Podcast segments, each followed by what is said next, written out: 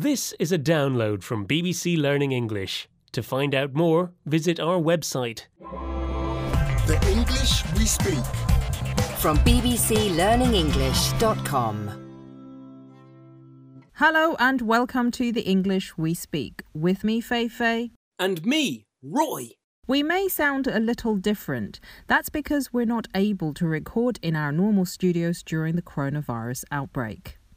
In this program, we have an expression that is used to describe the minimum number of people that are required to run a business.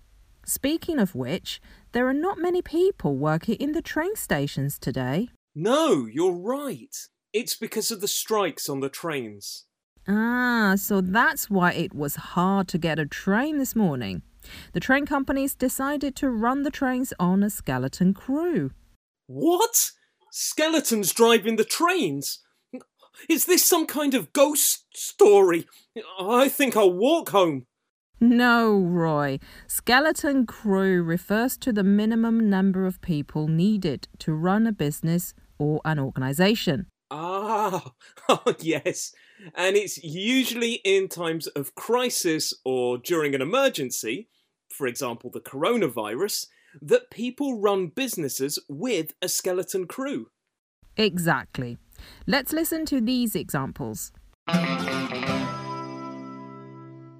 Due to the financial problems of the company, the office will be run with a skeleton crew for the foreseeable future. The COVID 19 emergency means that we will run the buses with a skeleton crew until further notice. A skeleton crew will be needed to keep the park open over the winter months. This is the English we speak from BBC Learning English, and we're talking about the expression skeleton crew, which is used to talk about the minimum number of people needed to run a business or an organisation.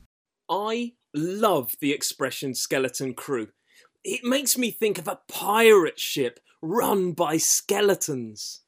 We can also use the words skeleton staff with the same meaning. Well, one good thing when there's a skeleton staff at work is there's no queue for the cafeteria. Trust you to think about food. Well, I'm just glad there aren't real skeletons working at the BBC. That's just in horror stories. Exactly, you don't need to worry about skeletons walking around, they're not real. It's vampires you need to worry about. Ha ha ha. What? Bye, Roy. Bye, Fei Fei. The English we speak. From the BBC.